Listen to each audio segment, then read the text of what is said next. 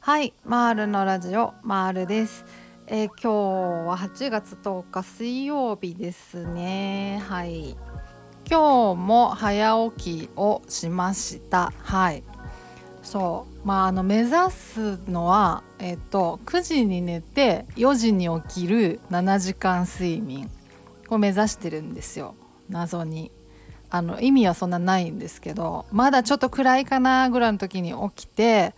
あの活動を始めるっていうのがちょっと今憧れでなんですけど そうそう。まあ4時ぐらいに起きようかなと思ったら、まあ、逆算して、まあ、9時にねあの寝ないといけないじゃないですか。そう。で9時ね9時ってね社会人にもなると9時なんてなかなかね寝れないですよね。そう。あれこれしてたらもうあっちゅう間になんか10時11時12時とかなっちゃいますもんね。だからすごいなんか無理かもって思ってるんですけどちょっと頑張ってみようかなと思って今日も今日も4時4時はちょっと厳しかったんですけど昨日寝たのがもうちょっと遅かったから。でも4時半ぐらいに目覚めましたね。うん。ちょっとその感じでちょこちょこ早起きを習慣にしたいなと思っていますが。あそうそう。あの昨日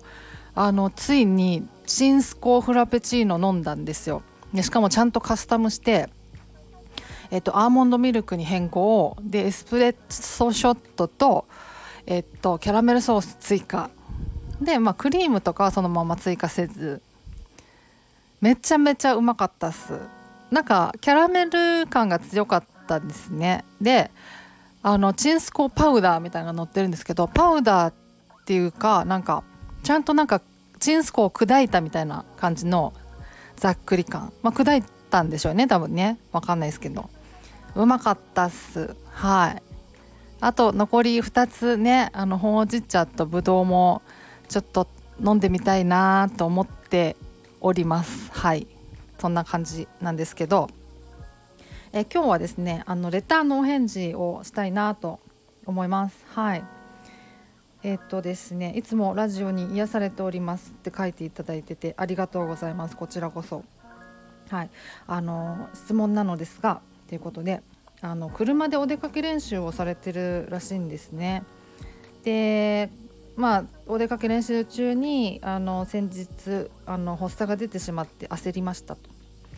運転中だと頭が働かなくなって運転に支障が出てね事故につながっちゃうんじゃないかっていうねそういう不安が出てくるのとあともう頭がねなんか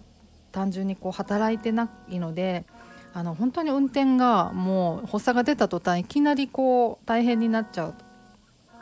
でまあ私はどう対処されてましたかっていう質問をいただきました。はい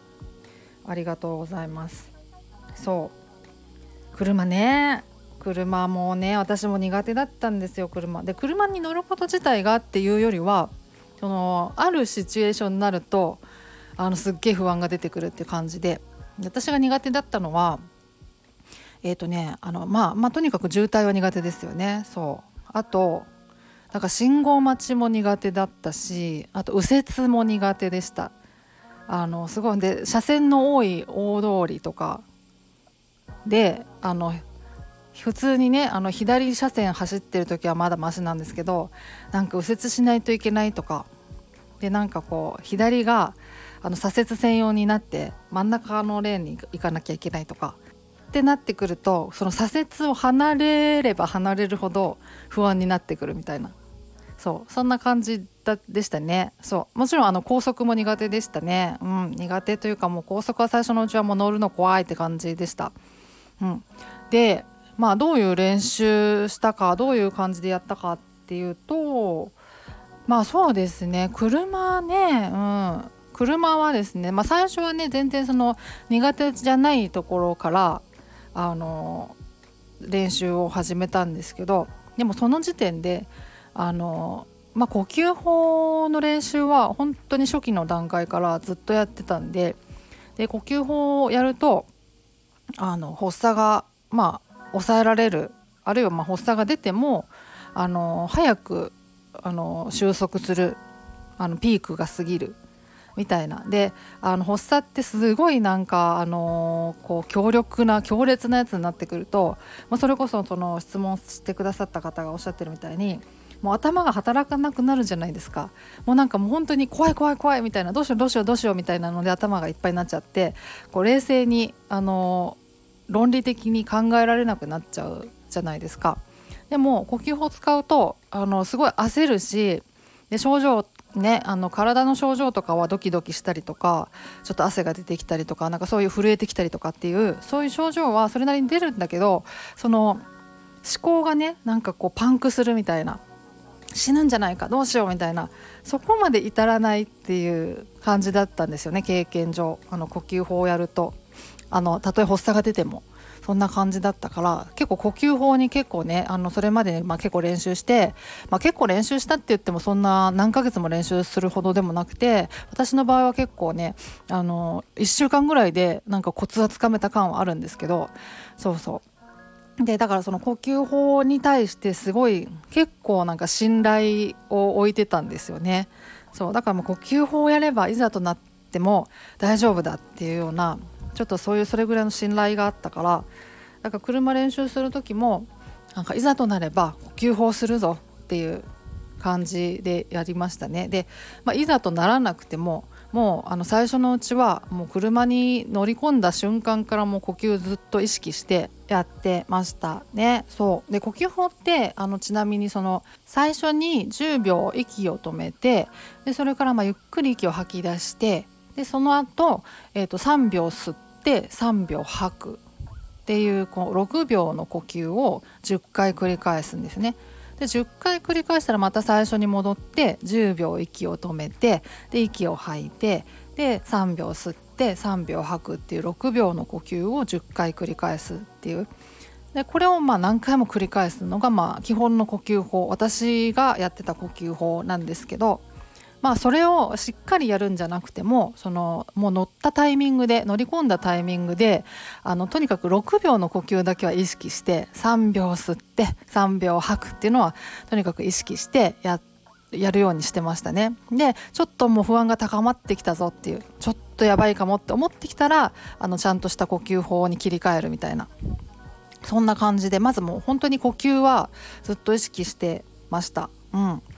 でそうだか私はねそういうその特定のシチュエーションで車は車でも苦手な特に苦手なシチュエーションっていうのが、まあ、あの冒頭に話した通りあるので、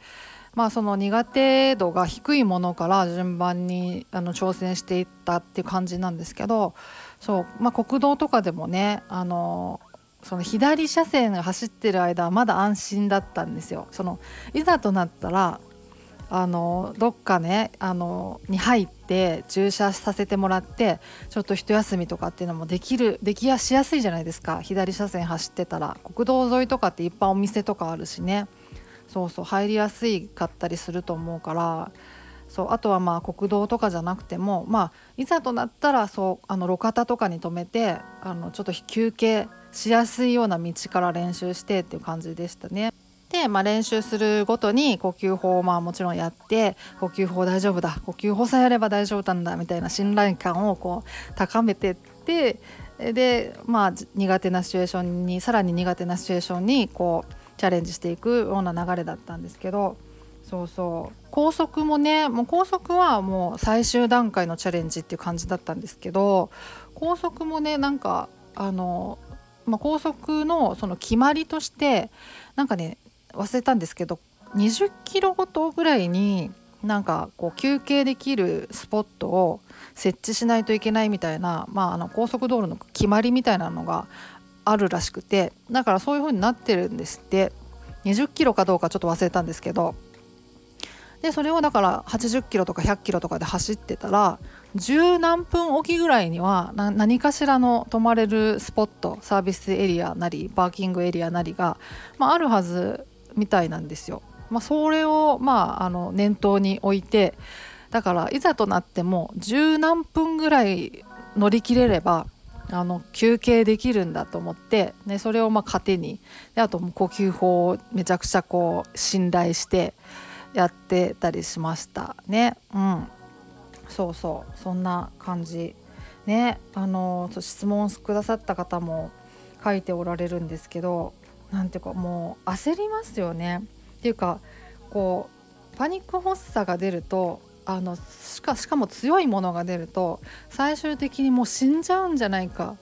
あのどうかなっちゃうんじゃないかみたいな焦りとか恐怖感っていうのがすごいこう出てきてでそれに頭が支配されちゃうから本当まともになんかこう冷静に考えられなくなっちゃうじゃないですか。でそれを知ってるだけにそれが運転中に起きたらどうしようって思っちゃいますよね。そうそれすごいわかります。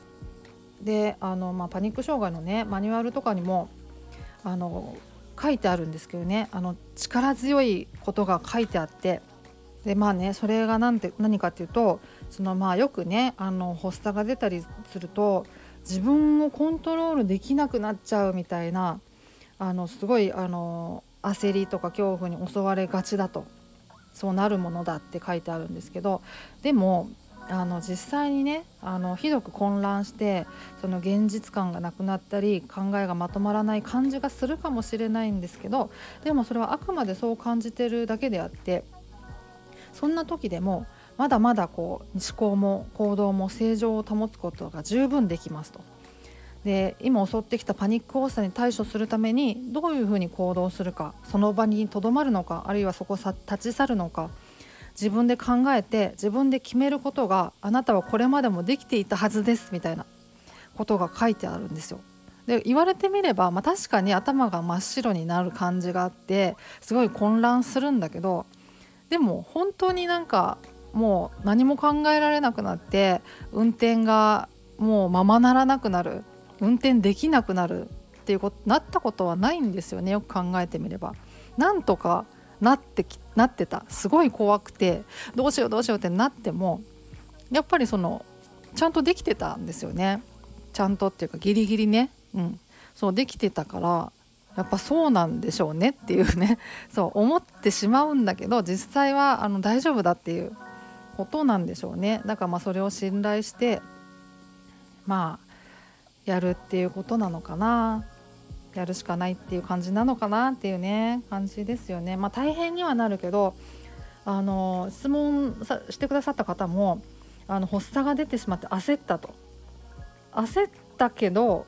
あのこうして質問してくださってるってことはなんとか帰宅無事帰宅できたんだと思うんですよね。そうだからあの発作が起きてもなんとかなるんですよね。うん、だからまあなんとかなるぞっていうのとであの、まあ、呼吸法を本当にあのおすすめしたいんですけど呼吸法の練習とでまあ本当に徐々に段階的に、えっと、練習していくっていうことと